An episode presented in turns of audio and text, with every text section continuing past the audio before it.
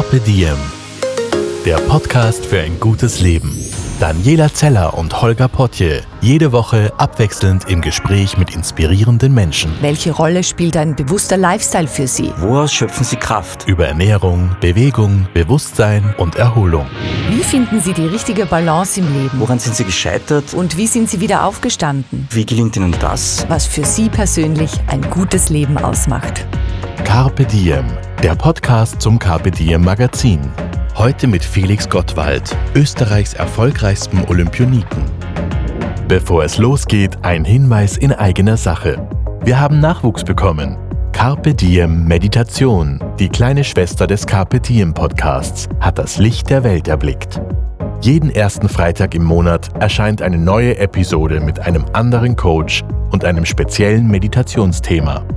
Meditiert mit uns gemeinsam. Bei Carpe Diem Meditation gönne dir eine kleine Auszeit. Und jetzt viel Spaß mit dem Carpe Diem Podcast.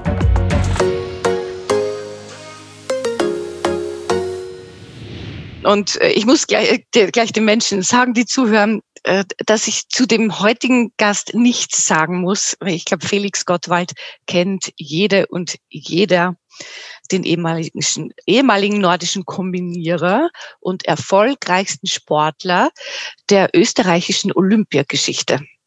Und Felix, du hast genau vor zehn Jahren äh, diese Karriere aufgegeben und hast erfolgreich deine zweite gestartet. Der Felix arbeitet jetzt als Vortragender, als Trainer, als Coach und seine Themen sind Veränderung, Mindset, Team Spirit und Leadership und er ist Miteigentümer des Frische Dienstzustellers Ich Plus. Das ist ein Online-Shop für Obst und Gemüse, also auch Unternehmer. Und ich glaube, wir werden sehr, sehr vieles zu besprechen haben. Felix, das Motto dieses Podcasts lautet Zeit für ein gutes Leben. Was ist denn das gute Leben für dich? Eine gute Frage. Äh, herzlich willkommen den Zuhörerinnen und Zuhörern. Was ist ein gutes Leben? Ich habe von mir so die Idee, wenn ich behaupten kann von mir, ich liebe meinen Alltag. Mit allem, was dazugehört, dann finde ich, dann bin ich zufrieden mit mir, dann finde ich, das verdient auch den Begriff, das ist ein gutes Leben. Aber das bleibt natürlich äh, ständiger Prozess, das ist immer ein Auf und Ab, das ist immer ein Abwägen, das ist immer ein Entscheiden. Und Entscheiden heißt immer auch verzichten können.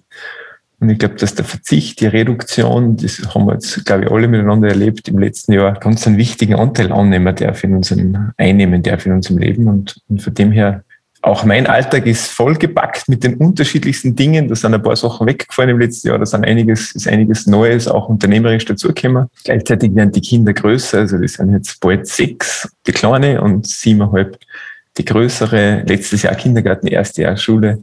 Ja, es ist, es ist viel zu tun, also langweilig wird man nicht und gleichzeitig mhm. bin ich immer bemüht, dass auch die Langeweile irgendwie einen Platz hat in meinem Leben. Die Langeweile, aus der so viel Neues entstehen kann. Ich höre daraus, dass für dich so ein Tag, ein gelungener Tag beinhaltet Zeit mit den Kindern, Zeit mit dir selbst, so diese Langeweile, aber auch Zeit für spannende Tätigkeiten. Zeit für mich selbst ist, ist ganz entscheidend, weil das ist die Basis. Und mhm. das, das verlernen wir leider immer wieder, Lockdown hin oder her.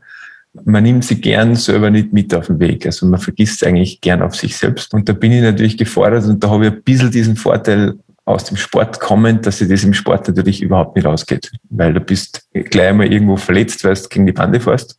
Mhm. Äh, da bist gleich einmal neben der Spur im Sinne von, hast du überhaupt keine Chance, dass der Leistungspotenzial, das du eigentlich angeeignet hast, irgendwie auf den Boden bringst. Und natürlich als, als Trainer, als Vortragender, aber auch und gerade als Papa, äh, da geht sie um Präsenz einfach nicht aus. Und das ist irgendwie das, das Tolle an, an dem, was ich machen darf, auch beruflich machen darf, weil jeder Arbeitstag bedingt, dass man wirklich sie auf diese Präsenz einlässt. Und die, der Erfahrungsschatz ist natürlich mittlerweile auch gewachsen. Und wenn du sagst, zehn Jahre ist das jetzt her, dann ja, einerseits kommt es mir vor, das ist noch nie so lange her, und andererseits denkt man, es ist ewig her, weil das war einfach ein anderer Lebensabschnitt. Aber die große Kunst ist halt wirklich, zwar sich gut vorzubereiten, immer wieder auch auf diesen Erfahrungsschatz zu vertrauen, aber sich dann in dem Moment, was auch immer wir zu tun haben in unseren unterschiedlichsten Rollen, dass man dann wirklich auch dieser, dieser Magie der Präsenz die Chance gibt.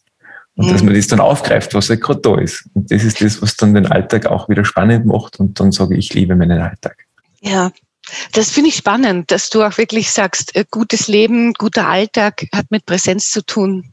Weil das in Wahrheit, wenn ich drüber nachdenke, kurz stimmt das total. Ja, ich merke es auch in den Trainings, wenn ich müde bin, wenn ich merke, puh, jetzt bin ich schon ein bisschen ausgelaugt. Ich, ich, ich mache das jetzt noch fertig, eh routiniert und nicht schlecht, aber nicht so präsent, dass es überhaupt nicht diesen Zauber hat wie ein Tag, an dem ich mich total drauf einlasse. Es ist unglaublich. Und das sind dann auch die Tage, wo man so selbst so beglückt aus der Arbeit geht. Ne? Und die Tage, an denen man nicht präsent war, ist man sehr müde, finde ich. Auch am Abend und so ausgelaugt irgendwie. Die Verlockung ist natürlich immer groß, dass man quasi nach vorne in Richtung Zukunft abhaut. Mhm. Was tun wir nicht alles, wenn jetzt dann wieder die neue Normalität, was auch immer das ist, keine Ahnung, da ist?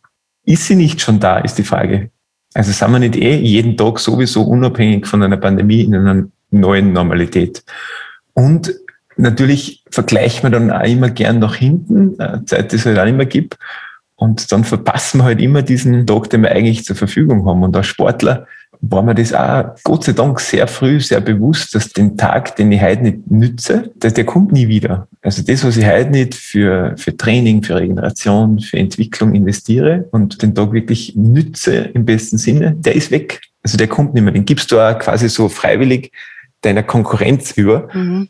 Und die Frage ist, äh, bin gar nicht mehr so ein Fan von diesem Konkurrenzdenken, aber den nimmst du eigentlich selber weg. Und das Ja. ist ja viel, das ist viel krasser, wie wenn es einfach nur der Konkurrenz gibst. Aber du bringst dich selber um diesen, um diesen Tag, der halt gerade ist. Und da gilt es schon immer ganz genau abzuwägen, okay, ist das das, was ich da grundsätzlich mache? Ist das das, was ich wirklich tun will? Erfüllt mich das? Bin ich in diesem Aufgabenbereich, in dieser Rolle auch der, der ich sein möchte? Und das sind halt die Fragen, wo man nicht wo ich einfach immer wieder feststelle, da gibt es nicht diese eine Antwort, sondern das ist immer Work in Progress. Und das ist also ehrlich. Das ist ein bisschen wie Training, das hört halt auch nie auf. Mhm. Das, was du heute weitergibst, den Menschen, die in deine Kurse äh, kommen, hast du ja auch schon als aktiver Sportler gelebt. Und das hat dich ja auch sehr ausgemacht. Also diese, ich nenne es mal diese zweite Ebene, die du immer hattest. Diese, ja, diese Ebene, aus der heraus du dich, glaube ich, selbst beobachtet hast und auch auf dein Mindset sehr geachtet hast. Wann ist diese Ebene zu dir gekommen? War die von Anfang an da oder musstest du dir die erarbeiten? Also grundsätzlich glaube ich schon, dass sie von Anfang an da ist, bei jedem von uns, aber natürlich nicht im bewussten Verstand, sage ich mal. Und natürlich bist du kein junger Sportler und da ist dieses ganze Paket an Mindset einfach da und du kannst auf das zugreifen, wenn du es brauchst. Das war eigentlich langweilig, muss man ehrlicherweise sagen, sondern das ist natürlich auch eine Wegstrecke, eine lange Wegstrecke mit vielen Tälern, wo du selten, wo du selten beobachtet wirst, wo du meistens ganz allein bist, wo das auch keiner mitkriegt.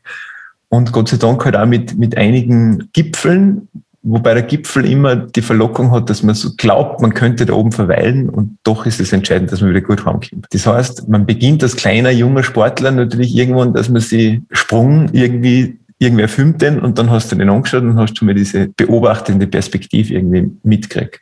Ich glaube, dass die jetzige Generation mit dieser ganzen Devices und Smartphones, dass diese Ebene wahrscheinlich sogar auf eine natürlichere Weise eingezogen wird, weil sie die Leute eher selber hören, weil sie sie eher selber mal irgendwo sehen bei einem Video und vielleicht die Einladung annehmen und sie dann über die Bande fragen, okay, was tue ich denn da eigentlich? Mhm. Und bei mir war es so, dass ich wirklich äh, unmittelbar nach der Karriere 2011 habe ich zehn Tage später das erste Training oder Seminar gehalten, war dann sieben Jahre in Leupersdorf, bin dann übersiedelt, äh, mit, ich habe immer mit einer Trainerkollegin, mit der Anna Demel zusammengearbeitet, also viele Jahre und dann sind wir übersiedelt auch Niederösterreich in ein wunderschönes Schwesternkloster, also ehemaliges Schwesternkloster.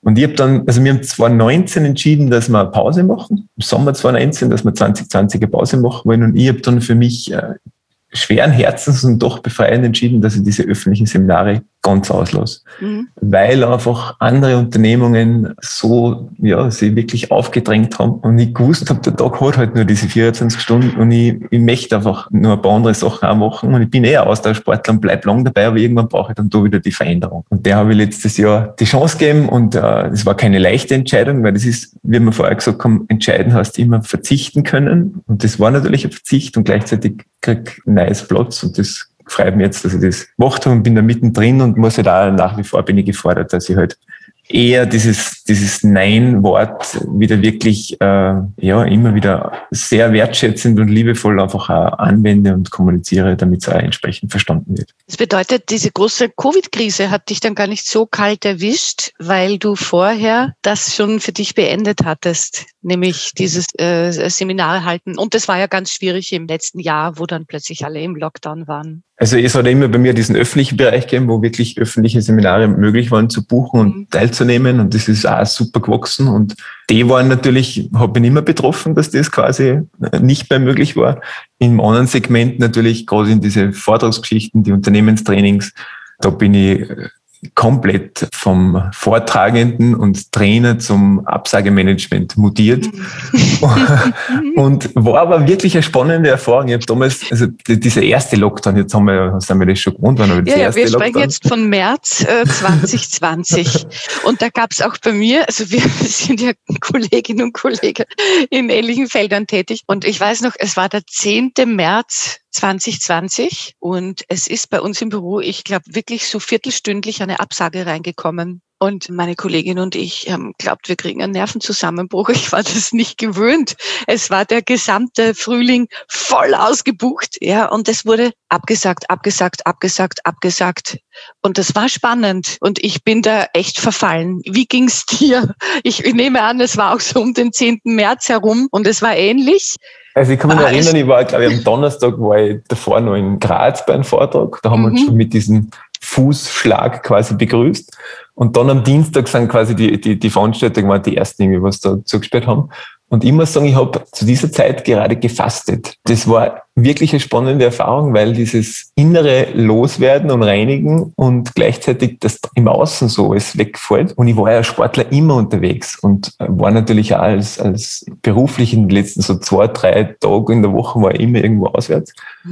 Und ich habe das auf Art und Weise sehr genossen, aber ich habe auch gewusst, das ist nichts, was jetzt übermorgen wieder vorbei ist. Und dann war ich sehr klar in meinen Entscheidungen, habe hab der Reduktion wirklich eine Chance gegeben und habe dann eigentlich schon begonnen, dass ich dem Platz gebe, dass ich sage, okay, was, wie möchte ich mich ausrichten? Ich möchte auch wirklich nicht abhängig sein von dieser Veranstaltungsbranche, sage mhm. ich mal. Und habe dann einen spannenden Prozess mit mir selber gemacht, wo ich äh, so getan habe, als wäre ich schon 60. Und ich war, letztes Jahr war ich 44, jetzt bin ich schon 45 und habe dann meiner Schwester wirklich berichtet, was sich bei mir in den letzten 16 Jahren so alles getan hat. Und war erstaunt über diese Klarheit, war erstaunt, welche Wünsche und Träume da da sind und habe dann auch gleichzeitig einfach die, die nächsten Schritte, die da jetzt einfach zu machen sind, festgelegt. Und vieles von dem ist wirklich am Weg, am Boden. Also ich, ich habe zum Beispiel ein Konzept, wo es um eine Bewegungsstudie für ältere Menschen geht, habe ich mitten im November Lockdown in Zell am See eröffnet, das Feelgood-Studio Zell am See.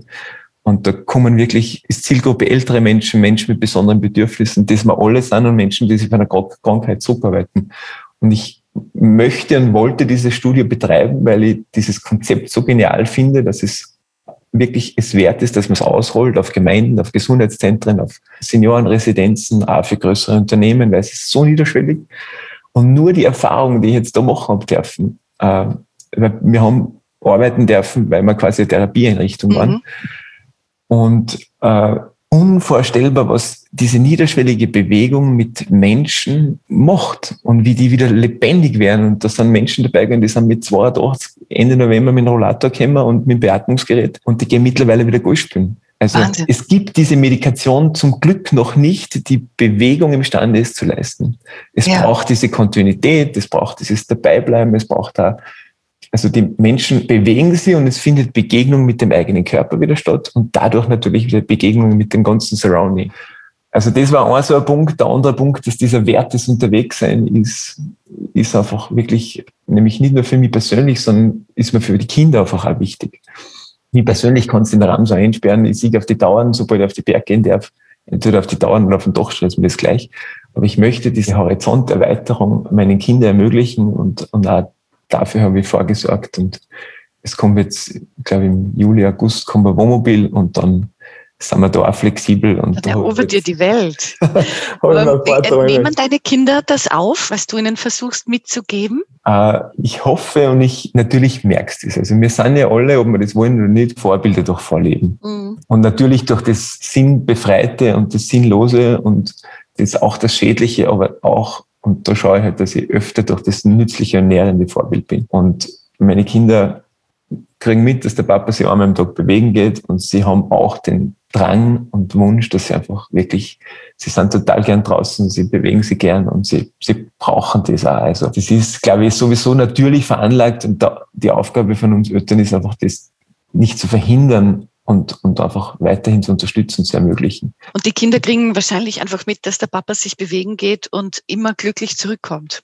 Das ist genau der Punkt. Und, und vielleicht ist das wirklich der Schlüssel das, das stellen sie natürlich, das nehmen sie tagtäglich wahr, dass der Papa ist auch, wenn er aus dem Büro kommt und, und war viel zum Tun, dann, ja, dann ist er auch müde und, und einmal ausgelaugt und wenn wir dann rausgehen und dann tut sie was. Und das stellen sie natürlich fest. Und manchmal sagen sie, Papa geht, geht trainieren. und dann weiß ich, okay, äh, ich nehme die Einladung dankend an und, und alles gut. Ist es nicht so absurd, dass ähm, wir oft so vom inneren Schweinehund sprechen, den man überwinden muss? Ja, mir geht's auch manchmal so, dass ich so weiß, ja, heute, heute gehe ich Yoga.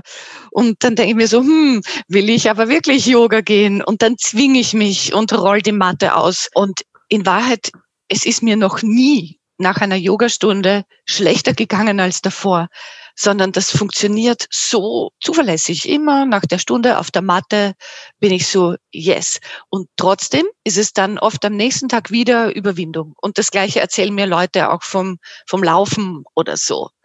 Warum ist der Schweinehund oft da am größten, wo uns die Dinge, die er verhindern möchte, eigentlich am besten tun? ich glaube, dass die Bezeichnung Schweinehund schon echt eine völlige äh, Verfehlung ist. Mhm.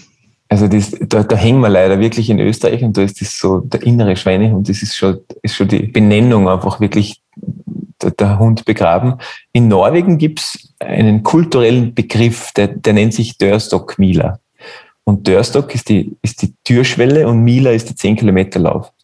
Und in deren Verständnis ist das Schwierigste am 10-Kilometer-Lauf ist der Schritt über die Türschwelle. Wenn der gemeistert ist, dann ist der 10-Kilometer-Lauf ein Klacks. Und das ist irgendwie, die Türschwelle ist da für mich viel, viel niederschwelliger und gleichzeitig viel einladender, weil es ist irgendwie, das ist zu meistern. Der innere Schweinehund, den, der, der vermittelt uns ja das Gefühl, das ist die ganze Yogastunde, musst du den inneren Schweinehund wieder bekämpfen, sondern es ist nur diese Magie des Anfangs. Und bei mir ist schon so, dass ich, wenn dieser Gedanke aufkommt, soll ich heute eine Stunde laufen gehen oder nicht, diese Diskussion stelle ich mich nicht mehr. Außer der Körper, wenn der Körper irgendwie äh, zeichnet, dass er sagt, nein, er braucht eine Pause oder heute ist nichts dran, dann stellt sich die Frage eh nicht. Aber auf die Diskussion per se lasse ich mich nicht mehr ein, weil ich weiß natürlich, in dem Moment, wo ich die Türschwelle quasi, wurscht, was für Wetter draußen ist, wo die Türschwelle gemeistert ist, ist es ein reiner Genuss. Und natürlich ist am Anfang kriegst du Muskelkater, wenn du nicht laufen warst oder gehst spazieren oder was auch immer. Aber es ist, danach geht es dir, wie du sagst, es geht dir nie ganz selten schlecht. Also du musst dir wirklich, musst ein paar Mal reinfallen oder die Auto zusammenführen. Aber Bewegung an der frischen Luft, Zeit für sich äh, wirklich zu nützen, das ist, das ist ein Lebenselixier. Und es geht, wenn man es immer negiert und, und wenn man es immer hinten anstellt, es geht nicht gut aus. Das ist die Wahrheit. Mm, es geht für den Körper nicht gut aus, äh, für die Seele nicht und auch für den Geist nicht. Wir hängen ja Gott sei Dank zusammen. Also es gibt, wir fragen ja viele Menschen, wie geht's da, wie geht's da, wie geht's da? So richtig die Antwort interessiert uns meistens gar nicht so dringlich. Mhm. Die Frage ist, wie oft fragen wir uns selber die Frage, wie geht's mir eigentlich? wie geht's meinem Körper, was meldet der zurück? Der tut die ganze Zeit diese Feedback-Instanz in uns. Was sagt das Herz? Was, was meldet das Herz zurück? Und dann festzustellen, dass Körper und Herz, dass das zusammenhängt und dass das Auswirkungen auf unseren Geist, auf unseren Verstand hat, dass der meistens klarer und ruhiger wird. Das ist doch eine wunderbare Erkenntnis. Und dann sich selbst auf dem Weg mitzunehmen, nämlich wirklich, dass man halt auch bei Meetings drin sitzt und sagt, okay, wie fühlt sich das jetzt an? oh, ich bin mir jetzt irgendwie, kriege keine Luft und sage, dann müssen wir vielleicht was verändern. Mhm. Also, dass man auch diese Kultur, Kultur etabliert in einem Unternehmen, dass diese Ehrlichkeit äh, ja nicht nur geduldet ist, sondern dass die erwünscht ist. Ja, Veränderung, Bewegung, da fällt mir ein, bei unserem letzten Gespräch, und das war, glaube ich, vor sieben Jahren oder so, da hast du gesagt, was du überhaupt nicht magst, nämlich wenn man zum Geburtstag dir wünscht, bleib so, wie es bist.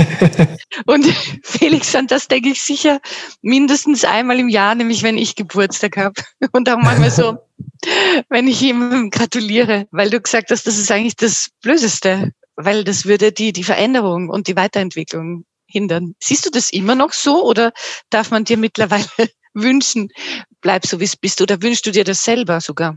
Ich, also ich muss gestehen, ich habe das vor vielen, vielen Jahren wahrscheinlich noch mal ein paar Jahre zurück vom André Heller gehört. Äh, und gleichzeitig ist mir bewusst worden, wenn dir ein Sportler wer wünscht, bleib so, wie es bist, dann heißt es immer, du bleibst genauso schnell, wie du jetzt gerade bist oder langsam, wie du jetzt gerade läufst, quasi. Also Entwicklung ist quasi ausgehebelt. Und das ist, glaube ich, die, die Idee, dass selbst also ich möchte auch nicht so gesund bleiben, wie ich jetzt bin. Ich möchte mehr in, in der Gesundheit weiterentwickeln, in der mhm. Vitalität weiterentwickeln, im Energiehaushalt weiterentwickeln. Also es ist ein ständiges Entwickeln und Entwickeln hat halt auch diese Wellenbewegungen, äh, bringt es mit sich. Und das Schöne ist ja, dass man, dass man heute was verändern kann. Und natürlich, äh, Geburtstag, also ich habe jetzt per se kein, kein Thema mit Geburtstages selber, aber bleib so wie es bist, ist wirklich eine Drohung. ja, und das ist auch so traurig. Ne? Wir sind jetzt ja beide Mitte 40 und, und, und da merkt man, finde ich schon, ja, da hat sich auch was verändert, körperlich, geistig. Vor 20 Jahren war das anders. Aber war es besser? Nein. Und es wäre aber auch schlimm zu sagen, ja, aber der jetzige Zustand, das muss erhalten bleiben, weil wenn das nicht ist, sondern wenn man sagt, ja, mei, man altert halt, aber es kommt ja nicht drauf an, ob man jetzt aussieht wie 18, wie 18, 20 oder wie 48, sondern dass man einfach sagt, ja, ich mache wieder das Beste aus dem jetzigen Zustand. Auch, auch mit all diesen Alterungserscheinungen, das befreit mich, dieser Gedanke. Es gibt ja keine bessere Alternative zum, zum Altern. Was ich jetzt schon durch das Feelgood-Studio in Zell am See festgestellt habe, Altern ist super, aber halt auf, auf, ja, wenn man einen Beitrag leisten kann und den können wir wieder nur heute leisten, äh, dann macht schon Sinn, dass da wirklich vorbeugend einen Beitrag leistest. Weil du zahlst die Rechnung zuerst hinten aus, definitiv. Das heißt, alt werden ist ein Traum, aber vital alt werden ist, ist natürlich ein Geschenk. Und das Geschenk, um das kannst du dich selber kümmern. Ob du dann das Glück hast, dass es ausgeht, wissen wir alle miteinander nicht. Aber es gibt keine bessere Alternative zum Altern.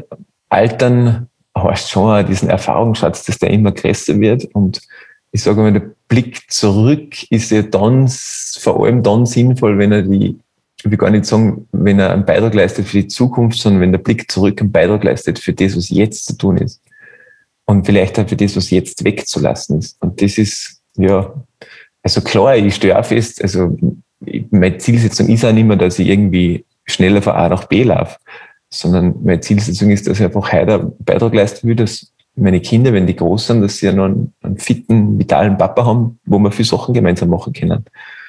Das ist so mein, mein, mein Antrieb in Sachen Bewegung und, und Sport. Und ich möchte einfach auch durch und da haben wir in Österreich schon echt einen blinden Fleck, was die, diese ganze Sportförderung, das ganze Sportsystem angeht, weil wir, mhm. wir versuchen immer, die Weltmeister zu produzieren und glauben, wir haben die Formel gefunden, wie wir Weltmeister produzieren können und vergessen dabei, dass Bewegung und Sport wahrscheinlich lediglich die Aufgabe hat, dass wir durch Bewegung und Sport die Welt, in der wir jetzt leben, besser meistern.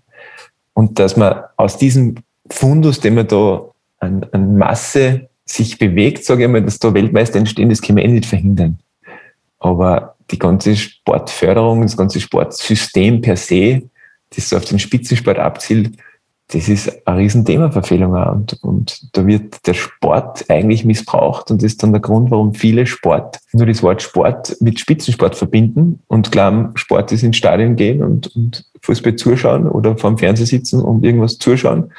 Nein, es ist Bewegung ohne Bewegung ist alles nichts. Das ist die, das ist die, die Wahrheit.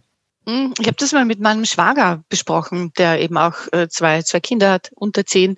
Und der hat gesagt, das ist super schade, weil es gibt immer nur dieses, gleich diese Leistungsschiene, auch für die Kinder. Also es gibt nicht dieses, ja, da gehst hin und hast einfach Spaß, sondern da gehst hin und da trainierst und da muss immer was rausschauen.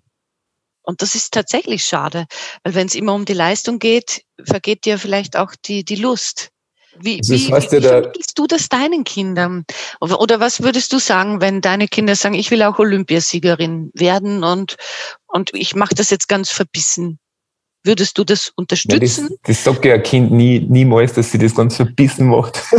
Ach so, okay. dann, dann, haben, dann, haben, sie irgendwie für die Eltern schon was, was, okay. was Also da hättest du ihnen schon was geflüstert immer.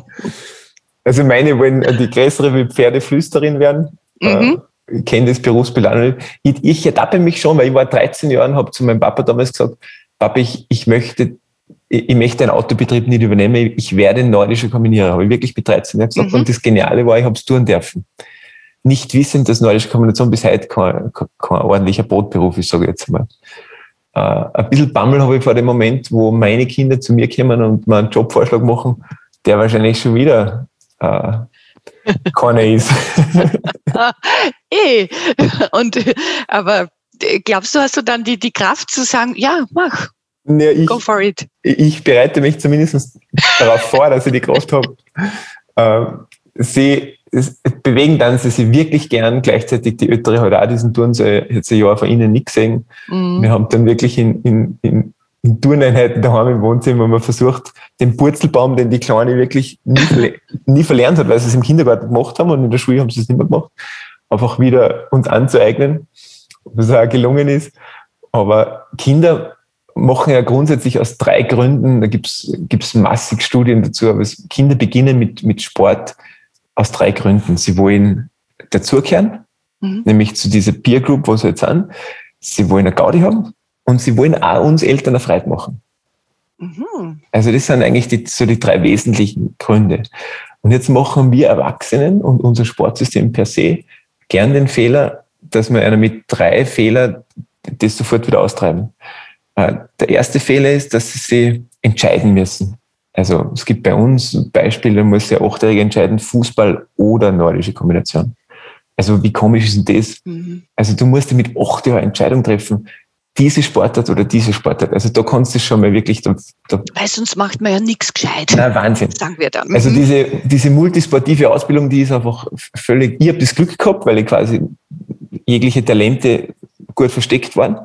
Aber ich habe diese multisportive Ausbildung genossen und das, von dem profitiere ich heute. Wenn ich mich halbwegs aufwärmen gehe, dann kann ich den Rückwärtsalto heute, den ich als kleines Kind gelernt habe. Äh, der zweite Grund ist, dass Eltern oder Trainer sagen, du spielen ist jetzt nicht mehr, du musst jetzt trainieren gehen. Mhm. Also dass sofort dieser, dieser Aspekt des Spielerischen wegrationalisiert wird und dieses, dieses hart arbeiten, dieses Training, das ist jetzt das, was, was dran ist. So ein Kind. Also ich sage, jeder Erwachsene war gut beraten, wenn er das, was er beruflich macht, immer mit dieser, mit, mit, mit dieser kindlichen Begeisterung gut im Kontakt wäre. Ich denke ja. mir gerade, das gilt ja in Wahrheit nicht nur für Sport und nicht nur für Kinder, Na, sondern natürlich. man könnte auch jegliche andere Tätigkeit ja. einsetzen und gilt bis ins hohe Alter. Ne? Also wenn es gelingt, dass wir quasi in unser Homeoffice hineinwackeln und im Spiegelbild erkennen könnten aus unseren Augen, dass da die kindliche Begeisterung ausschaut, wow, nächstes Meeting und, was auch immer, dann sind wir echt auf einem guten Weg. Und was natürlich gerade im Elternkontext dann schon äh, oder auch im Trainerkontext oft kommt, ist, dass einfach die Eltern die eigene unerfüllte Erwartungshaltung den Kindern überstülpen. Ist es dieser dritte Fehler dann? Das ist dieser dritte Fehler, wo einfach wirklich die Karriere, die selber irgendwie nicht ausgeschaut hat, die Kinder erfüllen müssen und das erzeugt natürlich äh, einen Druck und eine Erwartungshaltung, wo dann viele Kinder auch wirklich äh, viel zu lange auch an Sport, den sie vielleicht gar nicht mehr machen wollen, treu bleiben, nur um die Eltern nicht zu enttäuschen. Und dann kommen Verletzungen, dann wird operiert und operiert und operiert, es wird nicht mehr besser, bis dann irgendwann fast ein, ein, ein in Stein gemeißeltes Karriereende eine Befreiung ist. Also so weit darfst du einfach nie kommen. Also ich sage, das ist jetzt auch wieder nicht nur auf den Sport projiziert, sondern wenn, wenn unser Beruf, wenn uns der so, so nimmer gefreut und wenn uns der so viel Kraft kostet und, und uns nur noch so wenig gibt und wenn wir nur noch Gehaltsempfänger sind, äh, also mir ist schon klar, da reden wir in einer Luxussituation, weil wenn du keine Entscheidung hast, wenn du deine eigene, dann ist das wieder eine andere Ebene. Aber die, die tun das dann, weil sie wissen, warum sie es tun. Da ist der Sinn nicht da. Aber wenn du die, die Möglichkeit hast, dich dort entscheiden zu können, dann, dann ist es grob fahrlässig und wirkliche Sabotage, wenn du da dabei bleibst. Und es hat mhm. keiner was davon. Also es hat deine Company, dein, dein Chef, deine, deine Teammitglieder, die haben ja nichts davon, wenn du ständig was tust, was du eigentlich nicht mehr tun willst. Manchmal ist man aber selbst die Person, die sich da irgendwann einmal die Latte hochgelegt hat und, und wo man sagt, na, aber ich wollte das und das habe ich mir vorgestellt vor 15 Jahren und drum mache ich das jetzt. Da ist man oft selbst am allerhärtesten und die anderen sagen, ja, eh wurscht, ob du das machst oder nicht. Aber da gibt's auch, ich kenne einige Menschen, die sich da ausschließlich selbst im Weg stehen. Was, was würdest du denen, also raten, ist so ein blöde, aber vielleicht welche Frage würdest du so jemandem stellen? der hat gesagt, na, aber da habe ich das begonnen zu studieren und dann habe ich da angefangen in der Firma und da, da, da. Und ich kann da nicht aussteigen, weil das wollte ich immer.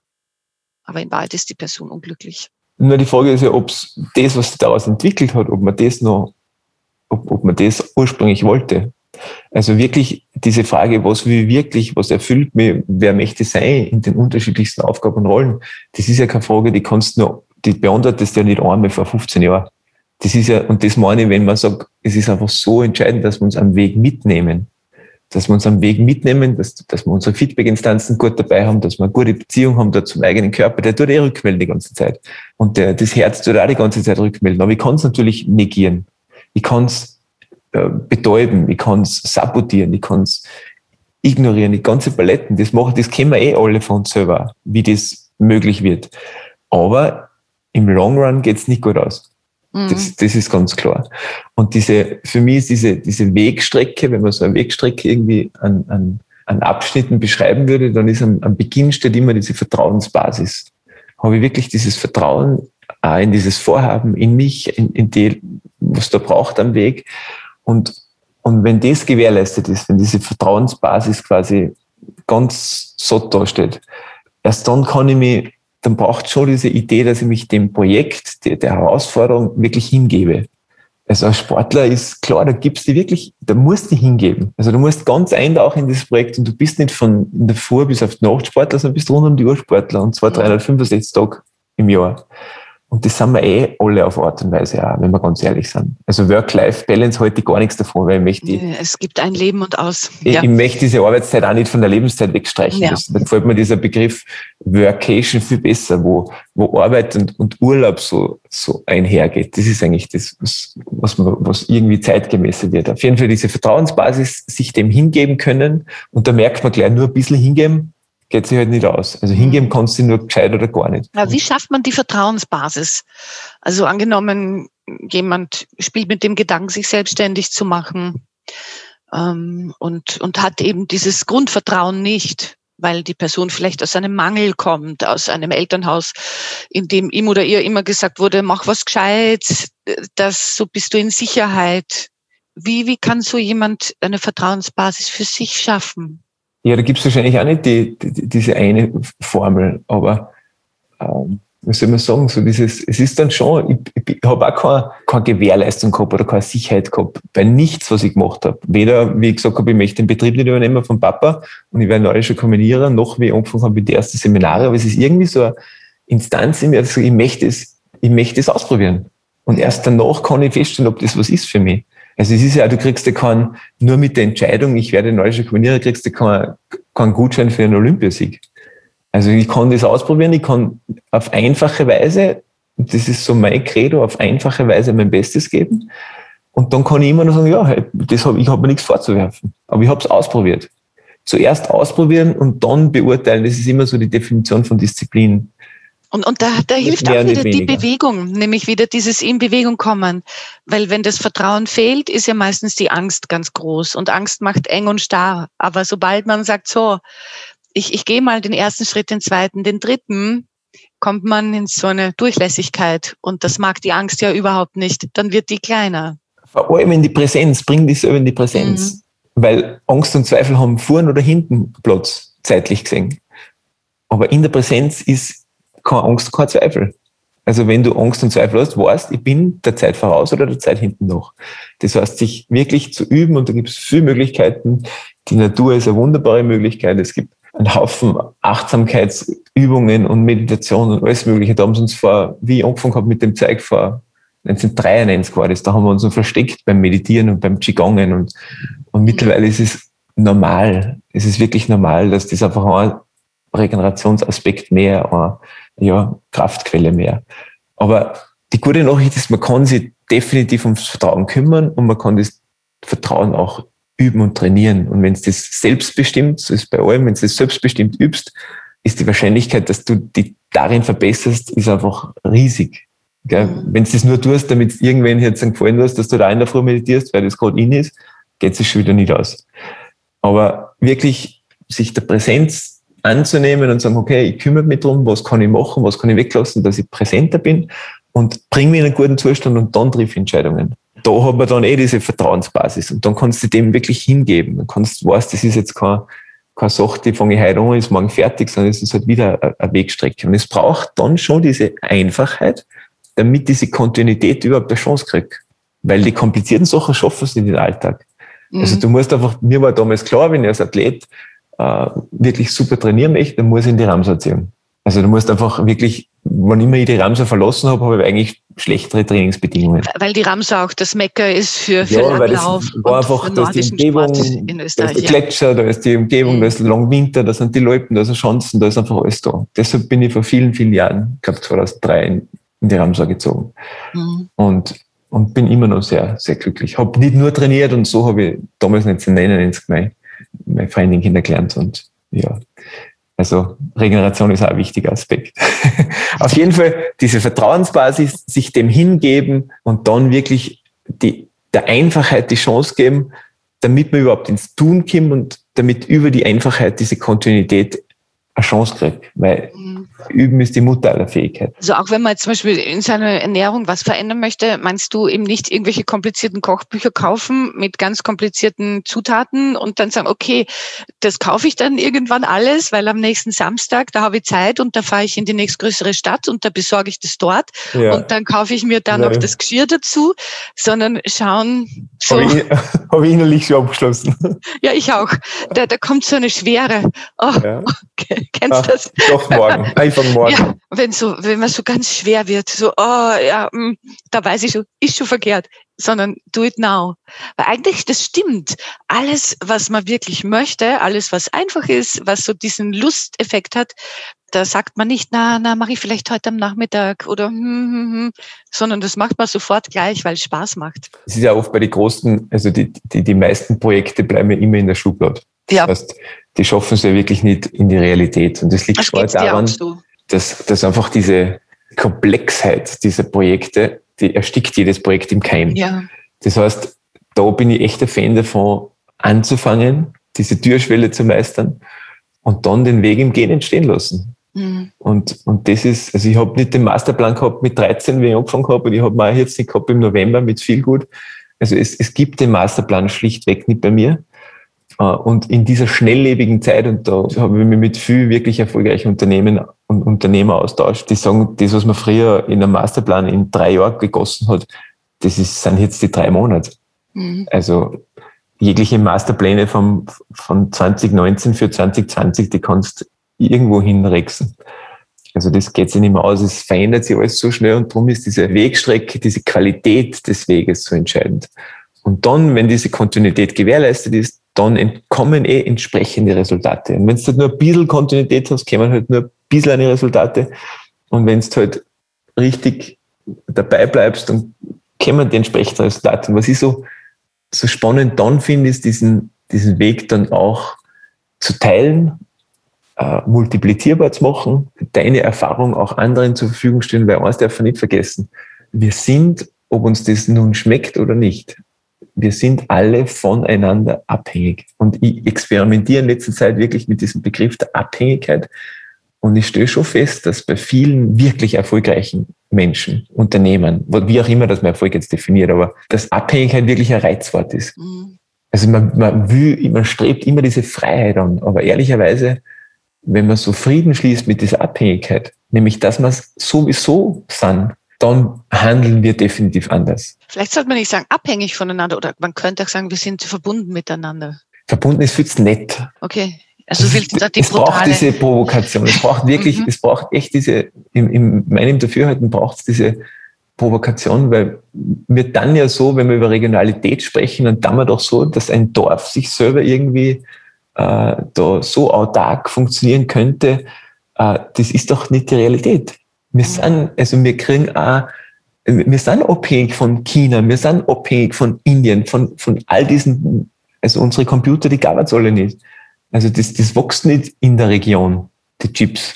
Das muss ja, so ehrlich oder auch wenn wir sein. über, über Klimaschutz sprechen, wir sind auch abhängig von Entscheidungen, die in Ja. Brasilien getroffen werden. Und das haben wir jetzt bei der Pandemie auch gut gesehen, dass wir absolut abhängig sind von dem, was auf der ganzen Welt so, so gemacht wird und umgegangen wird. Und also sich committen zur Abhängigkeit wäre meines Erachtens äh, wahrscheinlich das Nachhaltigste, was wir tun können. Aber bedeutet das nicht auch, dass das Ego ein bisschen zurückzuschrauben? Weil in dem Moment, wo ich mir zugestehe, ich bin eigentlich abhängig, heißt das ja auch, ich bin ein Rad im, im, im Getriebe oder ich bin ein Teil eines großen Ganzen, so wie ganz viele andere auch.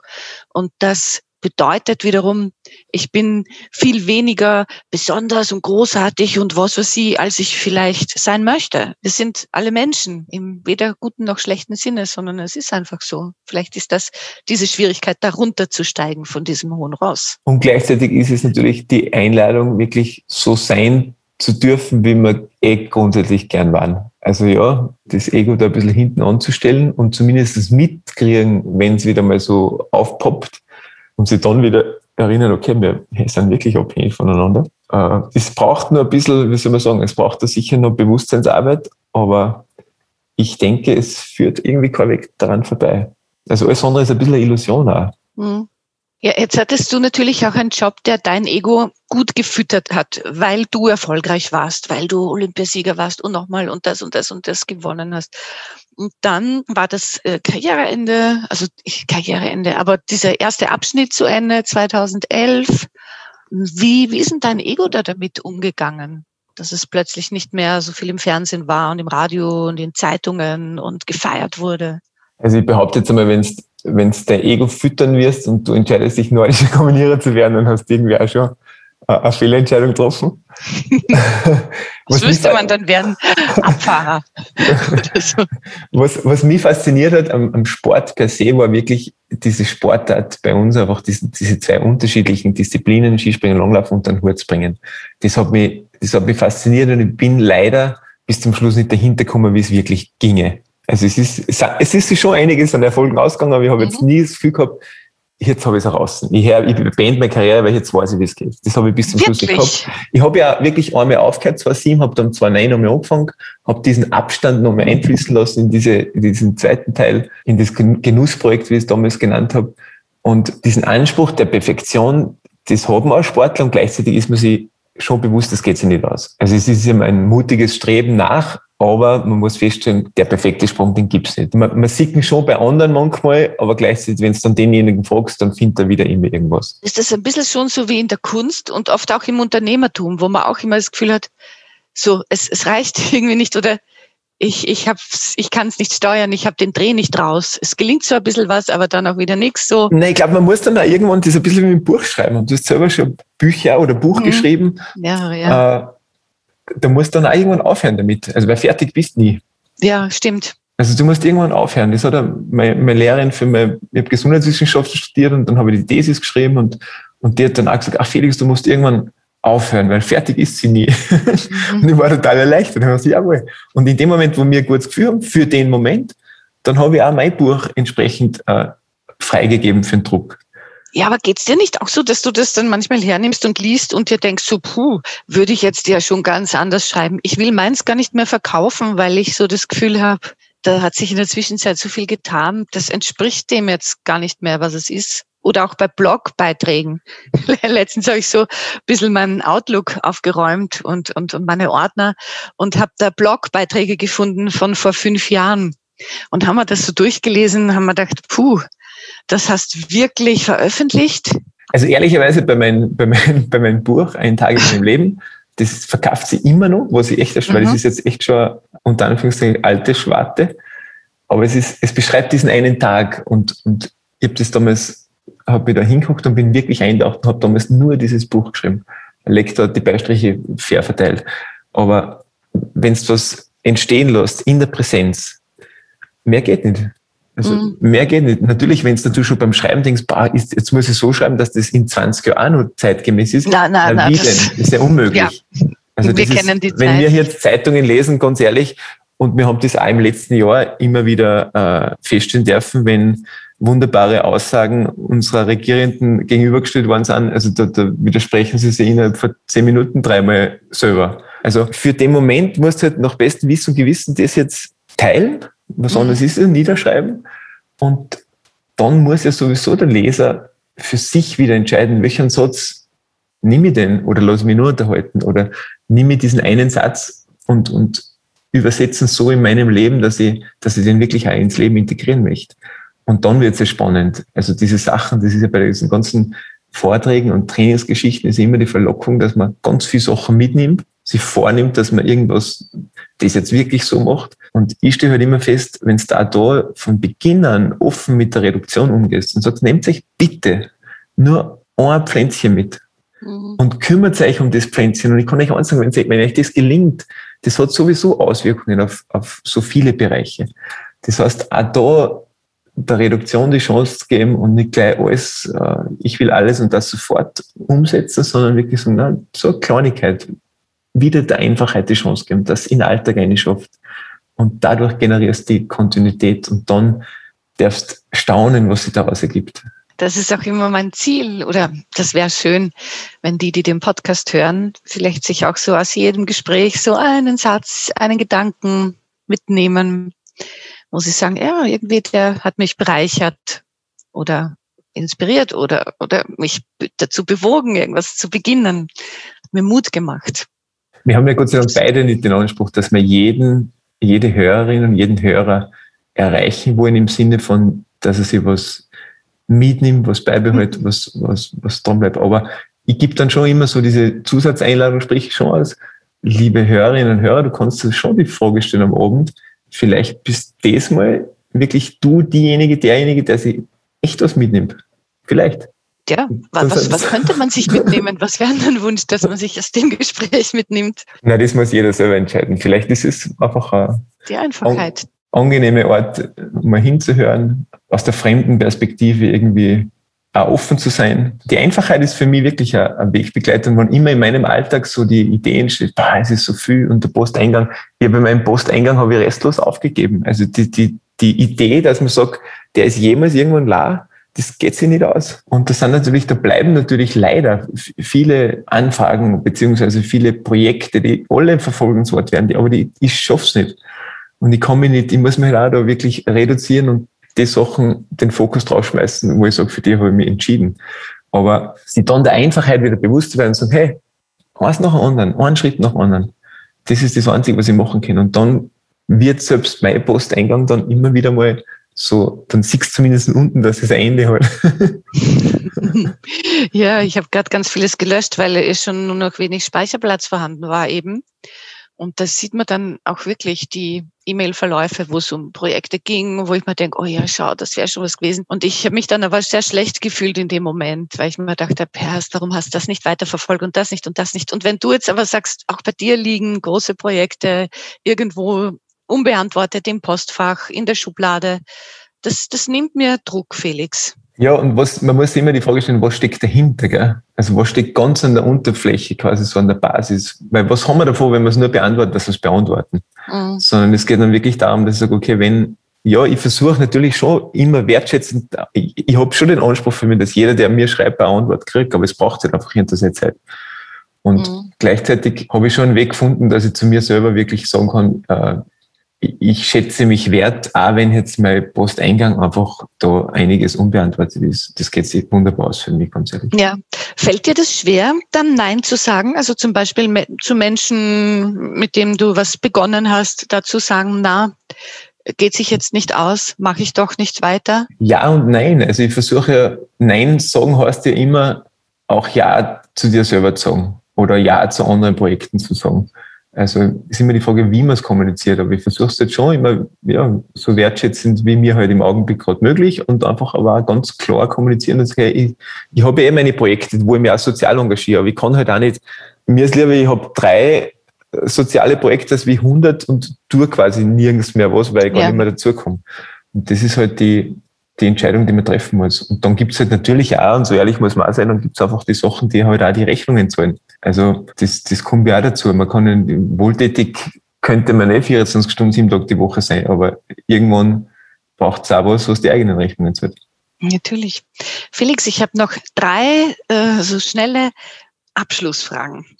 Und zwar die erste ist, wozu hast du zuletzt Nein gesagt? wozu habe ich zuletzt Nein gesagt? Äh, ein guter Freund von mir hat, hat einen 50er gehabt und wir haben uns getroffen beim Frühstücken und dann ist eine größere Freundespartie hinzugestoßen und die ist dann auf den Berg gegangen, haben eine schöne Schieder gemacht und sind dann am Abend da beieinander gewesen. Und ich habe Nein gesagt und habe Ja zu meinen Kindern gesagt, weil wir an dem Tag schwimmen gegangen sind. Nachdem er, glaube ich, gefühlte, gefühltes Jahr nicht mehr im Hallenbad war. Da habe ich Nein gesagt. Und der hat das wunderbar verstanden. Und der hat sich Schau. richtig gefreut, dass wir vorgestückt haben. Und dann sind es auch die richtigen Freunde. Zweite Frage. Wofür willst du die Verantwortung, die mit deinem Job einhergeht, nützen? Also erstens sehe ich natürlich meinen Job nicht als Job, sondern das ist aktuell Gott sei Dank wirklich meine Berufung. Es soll jetzt nicht hochtrabend daherkommen, aber das ist wirklich so. Und ich möchte schon Menschen einladen, bestärken, ermutigen und im besten Fall inspirieren, dass sie sich selber mitnehmen auf den Weg. Und dafür braucht es Bewegung. Ich bin wirklich ein Bewegungsfreak, weil ich einfach weiß, was, was die Bewegung gut tut und und ich bin ein Bewegungsfreak, nämlich von, jetzt nicht nur für die Jungen, weil man immer noch hört, es ist so wichtig, dass unsere Kinder sich mehr bewegen. Da hängt ja schon dran, dass die Erwachsenen auch wieder mehr bewegen müssen, weil die sind ja, wir sind Vorbild und dass sie die Großeltern und die ältere Generation auch mehr bewegen darf. Also ja, so diese Bewegung, da dran zu bleiben, das ist mir wichtig. Und Bewegung im, im ganzheitlichen Sinne. Also das ist ja Beitrag leisten und, und auch dieser Eigenzeit, dieser ja, mir selber auch wieder mehr Bewegungsraum. Das ist auch wichtig für mich. Mhm. Und letzte Frage. Worauf freust du dich gerade am meisten? Worauf freue ich mich gerade am meisten?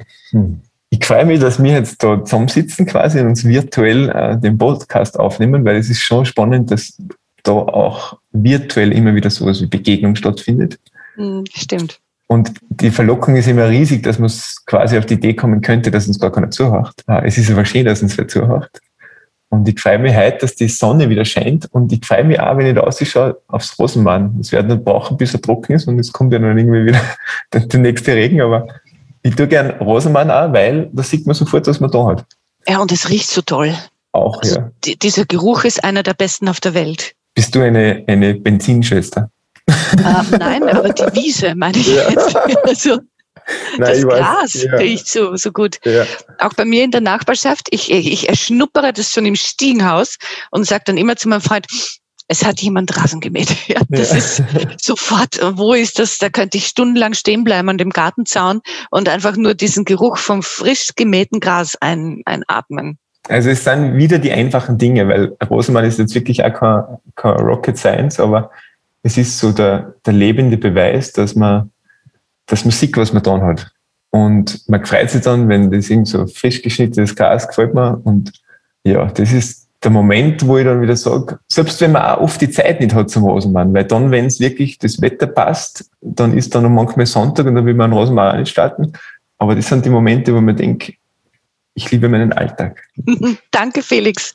Es war ein sehr schönes Gespräch. Danke dir, Daniela. Ich wünsche dir viel Spaß beim Rasenmähen und, und bei all deinen Vorhaben. Herzlichen Dank. Danke.